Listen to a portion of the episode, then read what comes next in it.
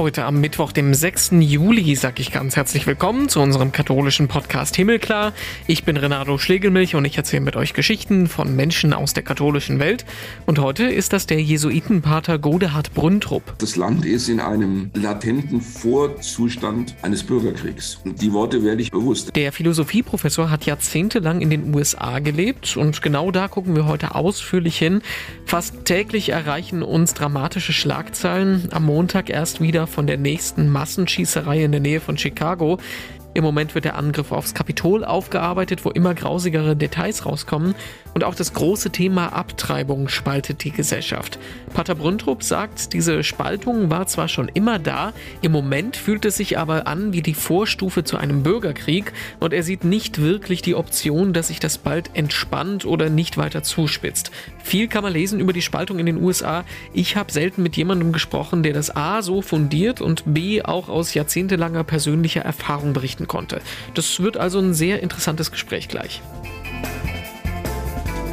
Vorher gucken wir aber noch in die Schlagzeilen. Was hat sich getan in der katholischen Welt? Und da spricht sich der Münchner Kardinal Reinhard Marx für das Diakonat der Frauen aus. Diakone sind das zweite Weiheamt in der Kirche neben den Priestern haben zwar keine Zölibatspflicht, stehen aber wie das Priesteramt nur Männern offen. Kardinal Marx ist jetzt einer der höchsten Kirchenvertreter, der sich für eine Öffnung für Frauen ausspricht. Die Zeit dafür sei reif, hat er am Wochenende in einem Gottesdienst gesagt. Das Diakonenamt verbinde Gebet mit sozialem Einsatz. Frauen darin aufzunehmen, könne ein großes Geschenk für die Kirche sein. Dann hat Papst Franziskus letzten Mittwoch ein neues Dokument zum Thema Liturgie veröffentlicht. 65 Absätze stehen drin, in denen es darum geht, dass die Christen sich als Einheit in der Liturgie auf Gott ausrichten sollen. Wem das jetzt ein wenig schwammig vorkommt, das ist tatsächlich so. Das sind nämlich keine klaren Anweisungen und Regeln, sondern eher eine Meditation, so nennt das der Papst. Er kritisiert darin sowohl diejenigen, die die Liturgie zu frei interpretieren für sich selber, aber auch die, die zu sehr an den alten, traditionellen Formen von früher festhängen. Die Mischung macht's aus für Franziskus. Und das Thema Missbrauch müssen wir an dieser Stelle auch in den Fokus nehmen. Es gibt Vorwürfe gegen den prominenten Kölner Priester Winfried Pilz. War lange Jahre Chef der Sternsinger in Deutschland und hat deswegen auch Kontakt zu den höchsten Politikern gehabt. Im Moment suchen das Erzbistum Köln und auch das Bistum Dresden-Meißen nach Betroffenen. Die Sternsinger zeigen sich von dieser Enthüllung schockiert.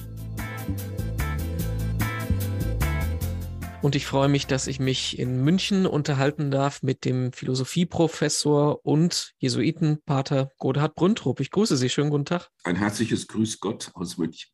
Wir könnten eigentlich über viele Sachen, interessante Sachen wie zum Beispiel Metaphysik mit Ihnen sprechen, wo Sie äh, forschen und auch lehren dazu. Wir wollen uns aber die große Frage stellen, was ist eigentlich mit Amerika los? Jeden Tag kommen da in den letzten Wochen insbesondere Schlagzeilen, die man lange für unmöglich gehalten hat. Sie äh, sind da ein sehr guter Gesprächspartner für, weil Sie jahrzehntelang in Amerika gelebt und gelehrt haben. Ähm, erzählen Sie uns doch erstmal Ihre, Ihre Geschichte. Wie sind Sie zu dem Land gekommen? Welche Beziehung haben Sie dazu? Also zum einen bin ich gebürtiger Fulda und damit im sogenannten Fulda Gap aufgewachsen in meiner Heimatstadt. Damals war, gab es ungefähr 50.000 Deutsche und rundherum waren etwa 25.000 Amerikaner äh, stationiert wegen der militärischen Exposition dieser geografischen Region. Und von daher bin ich seit Kindheit, seit Kindergarten an mit Amerikanern aufgewachsen und haben sich viele enge Freundschaften entwickelt. Und später war es dann die, die Philosophie. Nach dem Zweiten Weltkrieg ist äh, und auch während natürlich schon sehr viel von der guten europäischen Philosophie nach Amerika ausgewandert, sodass gerade in meinen prägenden Jahren, den 70ern und 80ern, eigentlich das Wichtigste in der Philosophie in Amerika geschah. Und ähm, deshalb bin ich auch rübergegangen, habe dann selber dort angefangen zu unterrichten, habe mittlerweile, ich weiß nicht wie viele, die allermeisten der 50 Bundesstaaten besucht und in Universitäten im Süden, Norden, Osten, Westen des Landes unterrichtet, sodass ich mit Fug und Recht sagen kann, dass ich ein mehr als oberflächliches Bild habe von den USA, aber es ist ein so großes Land, dass man auch vieles dann immer wieder nicht weiß. Was fasziniert Sie so daran? Was, was, macht das, was macht das ein interessantes Land? Warum gerade die USA? Also es ist zum Teil einfach kontingent, also zufällig biografisch, wie ich gerade mhm. angedeutet hätte. Wenn ich anderswo aufgewachsen wäre und mich beruflich mit einem anderen Thema beschäftigt hätte, wo vielleicht die ganze Action, auch schon wieder Amerikanismus, in Frankreich gewesen wäre, hätte sich das auch anders entwickelt. Was mich fasziniert an den Amerikanern ist, an erster, in erster Linie mal die Freundlichkeit. Wir Deutschen tun uns da schwer, freundlich zu sein zueinander. Wir sind schnell im Modus des Verdachtes, unterstellen den anderen was. Der Amerikaner ist mit allen positiven und negativen Seiten einem neuen Menschen gegenüber zunächst mal sehr positiv. Und wenn ich mit einer neuen Idee zu meinen Vorgesetzten komme, in Deutschland, dann heißt es immer erst, ja, das weiß nicht, ob das geht. Ist denn das überhaupt zu machen? Kann man das finanzieren? Und in Amerika ist die Antwort, was für eine coole Idee. Hier hast du schon mal 10.000 Dollar zum Anfang. Ähm, und mit dieser Mentalität sind sie natürlich weit gekommen als große Supermacht. Das ist der zweite Punkt, den ich an den Amerikanern mag. Mit all ihren Grenzen und Schwächen und Unterstützung von Diktaturen und ökonomischen Interessen sind sie der Garant dafür, dass die demokratischen Systeme in der Welt nicht längst von Diktaturen und totalitären Systemen überrannt worden sind. Gäbe es die USA nicht, hätten irgendwelche Stalins und Putins längst den ganzen europäischen Kontinent unterworfen. Und die Situation etwa für uns Christen und Christinnen wäre eine völlig andere. Also der, der militärische und ökonomische Muskel sozusagen der Amerikaner sorgt dafür, dass die westlichen freiheitlichen Gesellschaften halbwegs in Frieden leben können. Und das wird gerade im Moment durch den Ukraine-Krieg wieder vielleicht etwas sichtbarer, aber oft vergessen wir das auch. Aber auf der anderen Seite ist das ja innenpolitisch im Moment genau das, woran es ja mangelt, ne? An den demokratischen Prinzipien, ähm, an der Re Lehnung in Richtung Autoritarismus, was wir unter Trump erlebt haben. Also ähm, wird sich da Amerika untreu in den letzten Jahren? Also ich würde gerade das Beispiel Trump als ein Beispiel in gewisser Weise, und die Betonung liegt in gewisser Weise, weil ich sehe schon, was Sie sagen wollen, dafür kann man auch Gründe aufbringen, gute Gründe. Aber das Beispiel Trump, der in gewisser Weise eben ein Unfall der Demokratie war, zeigt, dass die amerikanische Demokratie so stark ist und so kräftig ist, dass sie auch ein Phänomen wie Trump relativ gut wegstecken kann. Ähm, wie stark ein System ist, zeigt sich ja nicht an den schönen Wettertagen, sondern dann, wenn es mal wirklich herausgefordert wird. Und Trump war und ist immer noch eine Herausforderung für die amerikanische Demokratie, weil er im Herzen kein Demokrat ist. Ähm, er ist im Herzen ein Mensch, dem es gar nicht um politische Prinzipien geht, sondern wenn überhaupt, dann ist er Unternehmer und versucht das Land so zu führen, wie man ein Unternehmen führen würde. Und das ist natürlich überhaupt nicht die Konzeption einer freien rechtsstaatlichen Demokratie. Von daher ist er eine Bedrohung für die Demokratie. Aber die amerikanische Demokratie ist doch, wenn man zurückblickt, relativ souverän mit dieser Bedrohung umgegangen. Ich weiß gar nicht, ob ich da so wirklich zustimmen würde, ehrlich gesagt. Also bei Trump als Person mag man das so sehen. Klar, den haben sie weg bekommen durch demokratische Wege.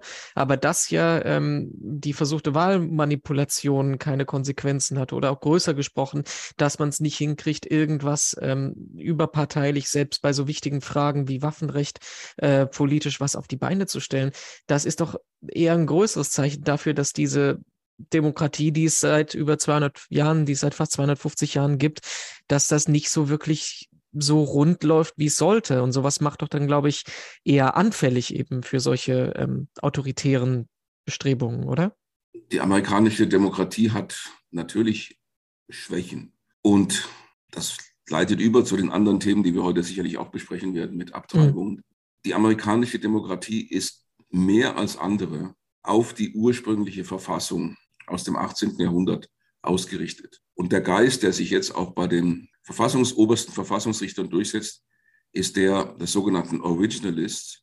Das heißt, die, man kann zu der Verfassung nichts weiter hinzufügen. Man soll es nicht weiter hinzufügen. Und der ursprüngliche Sinn, der eben aus dem 18. Jahrhundert kommt, soll auch heute noch das Land bestimmen. Und das führt dazu, dass man in manchen Fragen, wie zum Beispiel dem Waffenrecht, ähm, vielleicht in etwas gefangen ist, was aus der Zeit gefallen ist weil da von der Verfassung garantiert wird, dass die Amerikaner das Recht haben, Waffen zu tragen. Und obwohl es ja jetzt einen Kompromiss gegeben hat zwischen Konservativen und Liberalen, was gewisse Formen von halbautomatischen Waffen angeht, hat das oberste Bundesgericht das auch nochmal bestätigt, dass jeder Amerikaner das Recht hat, in der Öffentlichkeit eine Waffe zu tragen. Aber das ist der Grund, die Grundentscheidung, auf der die ganze amerikanische Demokratie ruht, dass diese Verfassung nicht angetastet wird. Und diese Büchse der Pandora nicht geöffnet wird. Weil sie haben nichts sonst, was sie zusammenhält. Wir haben in westlichen Demokratien in Deutschland zum Beispiel noch einen starken ethnischen Zusammenhalt. Das verwässert sich auch bei uns und manche protestieren ja dagegen. Aber doch haben die Deutschen bis vor 20, 30 Jahren waren sie doch ethnisch relativ homogen, auch kult, auch religiös relativ homogen. All das ist in Amerika nicht gegeben. Man hat Menschen aus der ganzen Welt, die irgendwie zusammenleben wollen. Und das einzig Verbindende, auf das sie sich alle festlegen und auch immer wieder die einen Schwur ablegen in der Schule jeden Tag, ähm, Pledge of Allegiance, ist diese Verfassung versinnbildlich durch die Fahne, durch die Flagge. Das heißt, das ist einfach so und das ist hinzunehmen und das ist jetzt äh, nicht positiv oder negativ zu deuten, weil negative Auswirkungen wären ja sowas wie, dass man veraltete ähm, Einstellungen zum Thema Waffenrecht hat. Das ist eine schwierige Frage. Wenn man die Büchse der Pandora aufmacht, dass ein permanenter Kampf in den USA darum ausbricht, sich eine neue oder bessere Verfassung zu geben, mhm. ähm, ist die Frage, ob das nicht mehr in bürgerkriegsähnlichen Zuständen endet, als die Entscheidung, wir bleiben bei dem, was wir haben und mit dem wir über 200 Jahre gut gefahren sind. Lassen Sie uns mal in die ähm, konkreten Themen reingehen. Wir ähm, sprechen ja bis jetzt relativ äh, theoretisch. Das, was die größten Schlagzeilen jetzt gemacht hat in den letzten Wochen, ist der Umsturz des ähm, in 70er Jahren 73 geschlossenen äh, der Entscheidung des obersten Gerichtshofs zum Thema Abtreibung, die Abtreibung viel weitergehend, als es bei uns in Deutschland ist, äh, legalisiert hat. Das Ganze äh, nennt sich Roe v. Wade. Das sind die zwei Parteien, die da gegeneinander angetreten sind. Ähm, das war ganz lange ein Grundpfeiler ähm, der amerikanischen Gesellschaft, dass man gesagt hat, wir sind äh, sehr liberal beim Thema Abtreibungsrecht und das wird jetzt äh, zumindest auf dem Bundeskontext jetzt fallen gelassen und man geht zurück auf die Zeit davor. Ähm, können Sie erstmal grundsätzlich erklären, warum ist diese Mentalität beim Thema Abtreibungsrecht, warum ist das so ein großes Thema bei denen und warum ist das auch so ein viel größeres Konfliktthema, als es bei uns in Deutschland ist? Ja, das ist eine sehr wichtige Frage, weil viele Leute über das amerikanische Abtreibungsrecht beziehungsweise die Konflikte, die sich jetzt ergeben haben, aus einer deutschen oder europäischen Perspektive urteilen mhm. und gar nicht verstehen, dass die Situation in den USA eine völlig andere ist. Die Situation in den meisten europäischen Ländern, wenn nicht allen, ist die, dass man in dieser Frage einen harten Konflikt geführt hat. Ich erinnere mich selbst noch an damals Kardinal Ratzinger im Fernsehen, im deutschen Fernsehen diskutierend über Abtreibung in den 70ern oder das Datum weiß ich nicht mehr genau. Also wir haben eine sehr harte Debatte geführt in Deutschland und irgendwann einen gesellschaftlichen Kompromiss erreicht, mit dem beide Seiten nicht zufrieden sind. Aber das ist immer ein Zeichen eines guten Kompromisses. Diesen Prozess hat es in den USA nie gegeben. Es ist nie ein gesellschaftlicher Kompromiss erreicht worden in der Frage der Abtreibung. Die Amerikaner sind sehr religiös, christlich-religiös größtenteils. Und ein erheblicher Teil der Bevölkerung bis zum heutigen Tag ist der Meinung, dass Abtreibung in vielen und in allermeisten Fällen ethisch nicht erlaubt ist. Weil das eben etwa in Absetzung vom Judentum durch die ganze Geschichte hindurch ein Erkennungszeichen der Christen und Christinnen war, für die Rechte der Ungeborenen einzutreten. Das zieht sich durch die ganze christliche Geschichte. Und dann kommt auf der Ebene des Gerichts eine Entscheidung, dass die einzelnen Bundesstaaten, zwar des, des obersten Bundesgerichts, Verfassungsgerichts, die einzelnen Bundesstaaten das Recht der Frau auf Abtreibung nicht einschränken dürfen. Das war am Anfang in diesem, dieser Entscheidung, die Sie angesprochen haben, noch ein bisschen eingeschränkt. Das wurde dann weiter liberalisiert.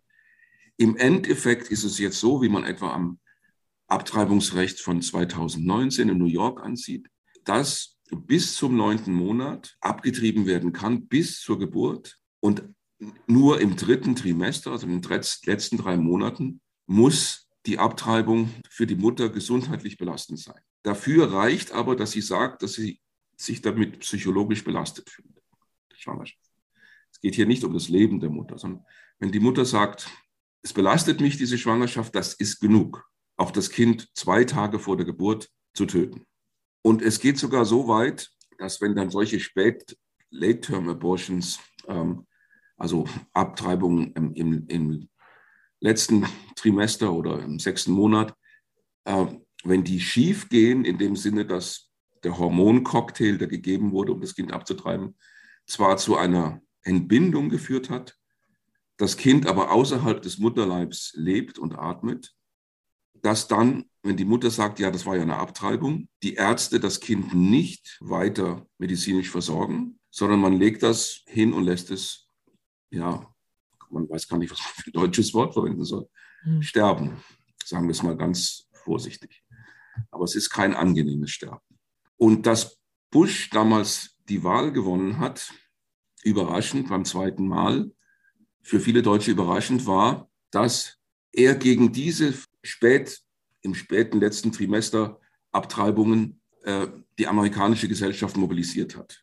Während Obama sich später und auch vorher schon etwa im Senat in Illinois sehr dafür stark gemacht hat, dass diese Abtreibung bei überlebt, also dass die Kinder, die eine, die überlebensfähig sind, außerhalb des Körpers der Mutter und eine Abtreibung überlegt haben, dass die kein Recht auf Überleben bekommen. Das war, hatte sich Obama groß auf die Fahnen geschrieben und sagen, das ist eine Unterminierung der Frauenrechte. Die Frau kann auch das Kind, wenn das Kind außerhalb des Körpers ist und überleben kann, hat sie immer noch das Recht zu sagen, es darf leben oder es darf nicht leben. Das haben viele Christen als einen Rückfall in das römische Denken betrachtet. Damals war es nicht die Frau, äh, sondern der Mann, der nach der Geburt sagen konnte, das Kind darf leben oder nicht leben. Meistens war es so, wenn es Frauen waren, die waren nicht so begehrt, man wollte Söhne haben. Wenn das Kind ein, ein, ein Mädchen war, sagte der Vater, nehme ich nicht an und dann wurde das Kind äh, dem Tode überlassen. Und Christen haben sich gegen diese Einstellung auch damals schon gewehrt und sahen etwas Ähnliches jetzt in der amerikanischen Gesellschaft wieder aufkommen. Das ist ein Konflikt, den wir in vergleichbarer Weise in Deutschland nicht gehabt haben. Wir haben auch spät Abtreibungen und so weiter, aber in vergleichbarer Weise nicht. Und wenn ich, das ist ein bisschen kompliziert, ich höre gleich auf, aber und jetzt hat der oberste Gerichtshof, das wäre so, als wenn bei uns in der EU, EU Brüssel entscheidet, gesagt, jedes Gesetz, was ihr auf der Ebene der Länder, also was weiß ich, New York, Illinois, Missouri erlasst, was diese absolute Freigabe der Abtreibung bis hin letztlich zum neunten Monat unter relativ liberalen Bedingungen. Wenn ihr Gesetze erlasst, die das einschränken, dann wird das vom Verfassungsgericht kassiert. Das wäre so, als wenn EU, als wenn Brüssel allen europäischen Ländern, auch den Polen vorschreiben würde, dass sie Abtreibungen nicht beschränken dürfen. Und da würden die Polen auf die Barrikaden gehen. Und genau das ist in Amerika passiert. Und deshalb ist die Situation eine ganz andere, als sie bei uns in Deutschland ist. Jetzt haben Sie sehr gut die, also auch aus christlicher Seite, die das Problem dahinter erklärt. Wenn man sich ja aber den ähm, die gesellschaftliche Diskussion ansieht und die die die meisten äh, Artikel, äh, Kommentare in den USA, die man dazu liest, dann ist ja äh, geht das ja in eine vollkommen andere Richtung. Die überwiegende Mehrheit, zumindest der Medien, die ich mitbekomme und der Leute, mit denen ich spreche, sagen, das ist ein ganz, ganz großes Verbrechen, was jetzt passiert, weil die Gesundheit von Frauen gefährdet wird, äh, weil ähm, das die Rechte der Frauen beschneidet, alles das. Wir, wir müssen ja jetzt nicht in die ganze äh, Detaildebatte einsteigen. Ich glaube, da sind wir auch nicht die zwei Richtigen, die das tun sollten. Aber ähm, warum warum ist da die, die Meinung, das Bild so krass in eine Richtung, so unnuanciert bei dem Thema? Das verstehe ich nicht so ganz. Der, der Streitpunkt ist der, dass eine in den USA weit verbreitete Meinung ist, dass es in der Frage der Abtreibung nicht um die Abwägung der berechtigten Interessen von zwei Rechtssubjekten geht. Hm. Das Kind wird nichts, hat keine Rechte, das ungeborene Kind. Und die Mutter hat natürlich vollkommen legitim die Rechte über die Unversehrtheit des eigenen Körpers und andere Rechte, die damit zusammenhängen, etwa Rechte über medizinische Rechte. Diese Spannung in die eine oder andere Richtung aufzulösen, zu sagen, ja, Abtreibung ist immer Mord oder unter allen Umständen entscheidet allein die Mutter und niemand ist Anwalt des Kindes im Rechtssystem, führt natürlich zu massiven gesellschaftlichen Spannungen. Alle Gesellschaften, die das erfolgreich, westlichen Gesellschaften, die das erfolgreich integriert haben und eine gewisse gesellschaftliche Ruhe erreicht haben, sind die, die in diesem Abwägungsprozess zu einem Ausgleich gekommen sind zwischen den Interessen, berechtigten Interessen der Mutter und den berechtigten Interessen des Ungeborenen. man muss Folgendes sagen noch dazu. Das oberste Gericht hat ja nicht gesagt, hat gar nichts gesagt darüber jetzt, ob Abtreibung erlaubt sein soll oder nicht.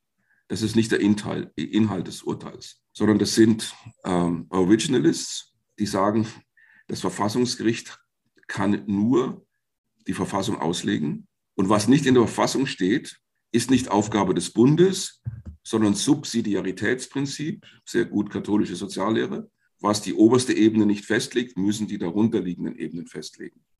Oder was die festlegen können. Und ist es so, dass die amerikanische Verfassung nichts sagt über Abtreibung. Kommt dort nicht vor, im Gegensatz zum Waffenrecht. Und daraufhin haben die Richter in dieser Entscheidung gesagt, die von Ihnen angesprochene Entscheidung, Roe nennt man die normalerweise einfach, hätte so nicht getroffen werden können und sollen, weil in der Verfassung nichts steht über Abtreibung. Das heißt, die Frage, erlaube ich Abtreibung, sehr liberal oder sehr restriktiv, ist Aufgabe der einzelnen Bundesstaaten und nicht der Bundesregierung, nicht des obersten Bundesgerichts oder auch der Bundesregierung. Ähm, das ist, das ist die Entscheidung. Und jetzt müssen halt die einzelnen Bundesstaaten festlegen, ob sie ein sehr liberales, und zwar in den demokratisch gewählten Parlamenten, ob sie ein liberales oder ein weniger liberales äh, Abtreibungsrecht haben, wie sie in, um diesem Konflikt, um die legiti legitimen Rechte der Mutter und der legitimen Rechte des Ungeborenen zu einem Kompromiss kommen. Wir könnten jetzt noch über die ähm, Rolle vom Supreme Court, vom obersten Gericht diskutieren. Das wird mir aber zu weit jetzt ähm, in die juristische Richtung führen. Was ich einen interessanten Punkt daran noch finde, Sie haben ja, wie gesagt, das aus äh, christlich-katholischer Richtung erklärt ähm, die Position des Präsidenten, die Position von Joe Biden ist ja sehr interessant, der ja nach Kennedy der zweite katholische Präsident ist, der aus seiner ähm, katholischen Überzeugung auch ähm, das genauso sieht wie wir wahrscheinlich, also den Schutz des Lebens betont, aber auf der anderen Seite aufgrund seiner ähm, politischen Zugehörigkeit zu den Demokraten, die ja dieses sehr liberale Abtreibungsrecht vertreten, da vollkommen in eine andere Richtung geht. Er sagt selber, das eine ist meine persönliche Meinung, aber ich richte da nicht meine Politik danach aus. Aber das spielt ja so ein bisschen gegeneinander. Aber eigentlich sind das ja zwei Punkte, die nicht so wirklich zusammenzubringen sind, oder? Joe Biden hat sich seit den 70er Jahren, hat über die von uns besprochene Grundsatzentscheidung des obersten Gerichtshofes, ähm, Verfassungsgerichtshofes, die jetzt aufgehoben wurde, damals gesagt, dass er diese Entscheidung nicht für richtig hält und sagte, es ist nicht allein eine Frage der Frauenrechte, um die es hier geht. Sagt, hat er 1974 gesagt. 1982 hat er, glaube ich, dafür gestimmt in einer Abstimmung, müsste ich nochmal nachschauen, aber ich bin ziemlich sicher, den Bundesstaaten das Recht zu geben, die für den jeweiligen Bundesstaat diese Entscheidung des obersten Gerichtshofs aufzuheben, was jetzt passiert ist. Was jetzt also passiert ist gerade, hat er noch in den 80er Jahren vertreten.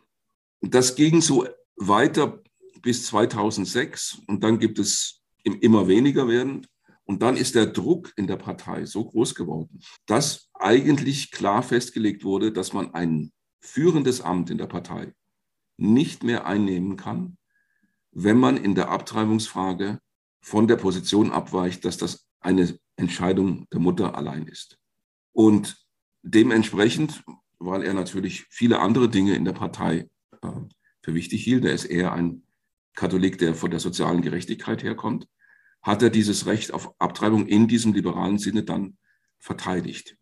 Dafür kann man auch Argumente angeben. Also vielleicht ist tatsächlich, vielleicht ist es ja tatsächlich so, dass in einer Gesellschaft, in der Abtreibung liberalisiert wird, de facto weniger Abtreibungen vorkommen, als in einer Gesellschaft, in der sie verboten wird. Dafür gibt es einige Hinweise. Also es kann gute Gründe geben, dass auch Katholiken und Katholikinnen der Meinung sind, man solle die Abtreibung weitgehend liberalisieren, weil das die beste Methode ist, um die Zahlen zu drücken. Das muss man, das muss man alles diskutieren. Aber er hat seine katholischen Überzeugungen an die Parteiräson angepasst, das muss man sagen.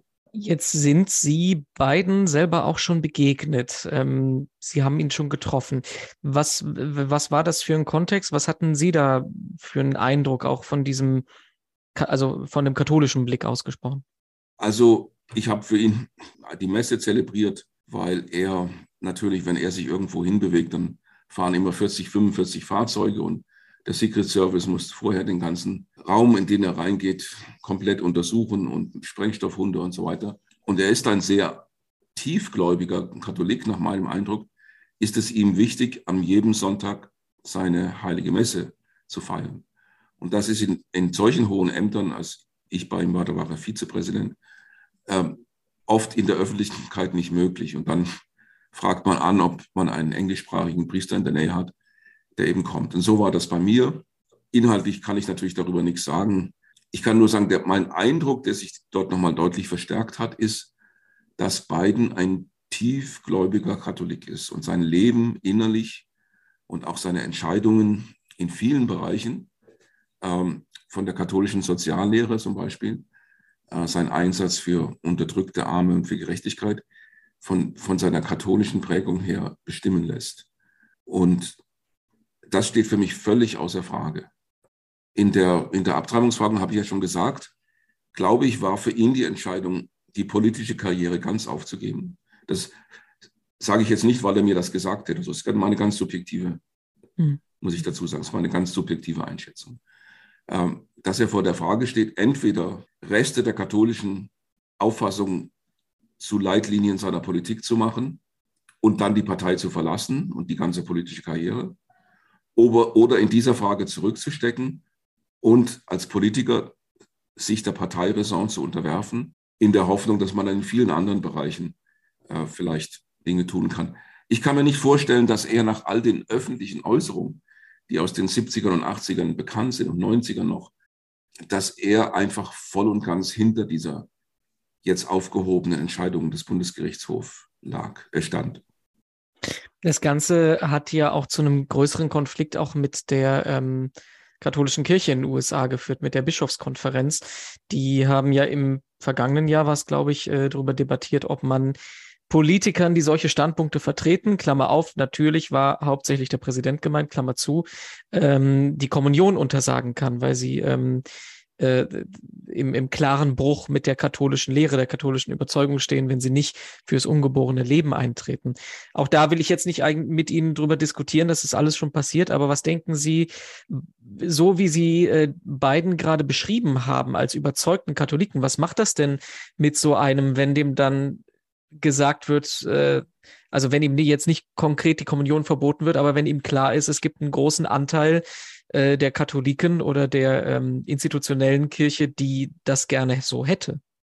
Ich glaube, die meisten Katholiken und Katholikinnen identifizieren sich nicht irgendwie allgemein hm. mit der Kirche, sondern sie haben irgendein soziales Umfeld, eine Gemeinde, eine, eine, eine Laienorganisation, wo sie sich zu Hause fühlen. Und das ist für sie die kleine lokale Kirche. Und das hat Biden natürlich auch. Äh, er hat sehr gute Beziehungen in die katholische Kirche und sicherlich auch genügend Priester, die, die sagen, dazu gehöre ich selber übrigens, ich mache mit den Sakramenten nicht Politik. Wenn ein Katholik, der so überzeugend auch und öffentlich sich bekennt dazu, dass das sein tiefster innerer Glaube ist, dem verweigere ich nicht die Kommunion natürlich, weil er in einer parteipolitischen Sache sich unter gewissen äußeren Zwängen sogar anders verhalten muss. Und das ist ja glücklicherweise auch die schlussendlich die Position der amerikanischen Bischofskonferenz gewesen. Und ich kann mir nicht vorstellen, dass das nicht auch vom Vatikan abgesegnet war und besprochen wurde, dass man Politik, amerikanische Innenpolitik nicht mit Sakramenten führt.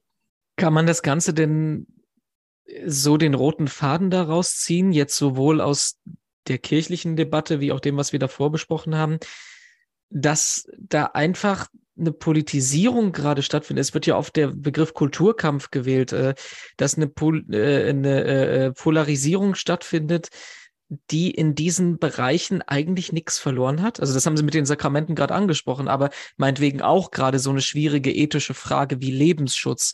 Also das ist halt in diesen Debatten, wo halt wirklich zwei Seiten im Moment richtig hart aufeinandertreffen, es eigentlich nicht um die wirklichen Themen geht, sondern nur um Profilierung welche Seite kann sich jetzt gesellschaftlich durchsetzen? Wer hat die Macht? Wer hat das Recht?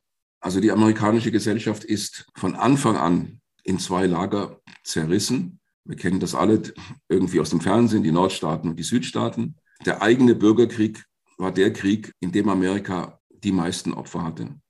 Und auch heute zerfällt das Land in zwei solche Lager, die durchaus in der historischen Tradition der Nord- und Südstaaten stehen. Und das drückt sich heute in einem Kulturkampf aus, äh, wo die eine Seite sagt, wir wollen ein, ein christlich geprägtes, von gewissen Grundwerten ähm, geprägtes Amerika erhalten und sehen in solchen Dingen wie Liberalisierung der Abtreibung oder auch Ehe von Homosexuellen eine Gefährdung dieses überkommenen Ideals amerikanischer Gesellschaft.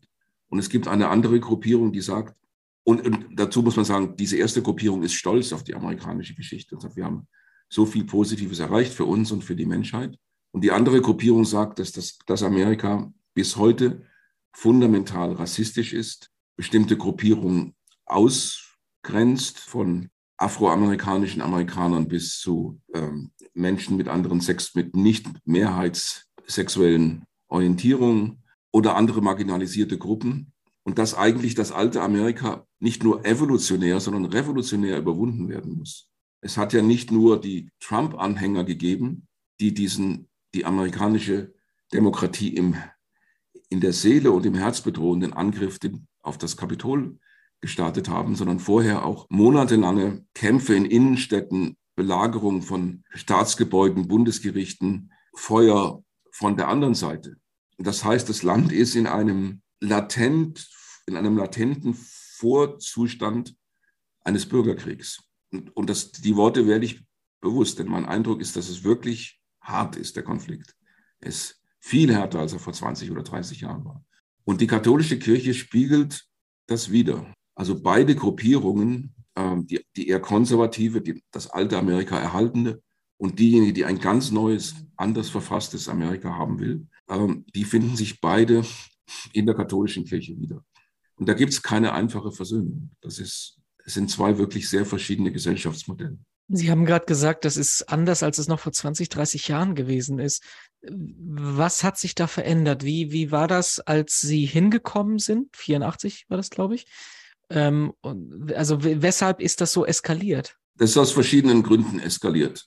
Ich glaube, das äh, könnte man jetzt gut marxistisch sagen, dass sich da an der ökonomischen Basis was geändert hat, nämlich das Wegbrechen der Mittelklasse. Das alte amerikanische Modell irgendwie der Kleinfamilie mit einem Häuschen in den Suburbs, äh, Mutter ist zu Hause, Vater hat einen Job, der die ganze Familie ernähren kann, ist in Amerika nicht mehr möglich, weil die sozialen Sicherungssysteme versagt haben die Wirtschaft aus unserer Sicht ein Turbokapitalismus ist, der die Mittelschicht zunehmend unterminiert hat und jetzt meistens der Vater einen Job hat und die Mutter auch noch zwei oder der Vater zwei, tagsüber was und abends noch was, damit überhaupt alles zusammenkommt, damit man die Kinder ins College schicken kann, was ein Heidengeld kostet, 50.000 im Jahr oder so für jedes Kind äh, oder 40, ähm, wenn es eine gute Schule ist. Und von daher die Überzeugung, dass dieser Staat sich wirklich um mich kümmert, in weiten Schichten nicht mehr da ist. Oder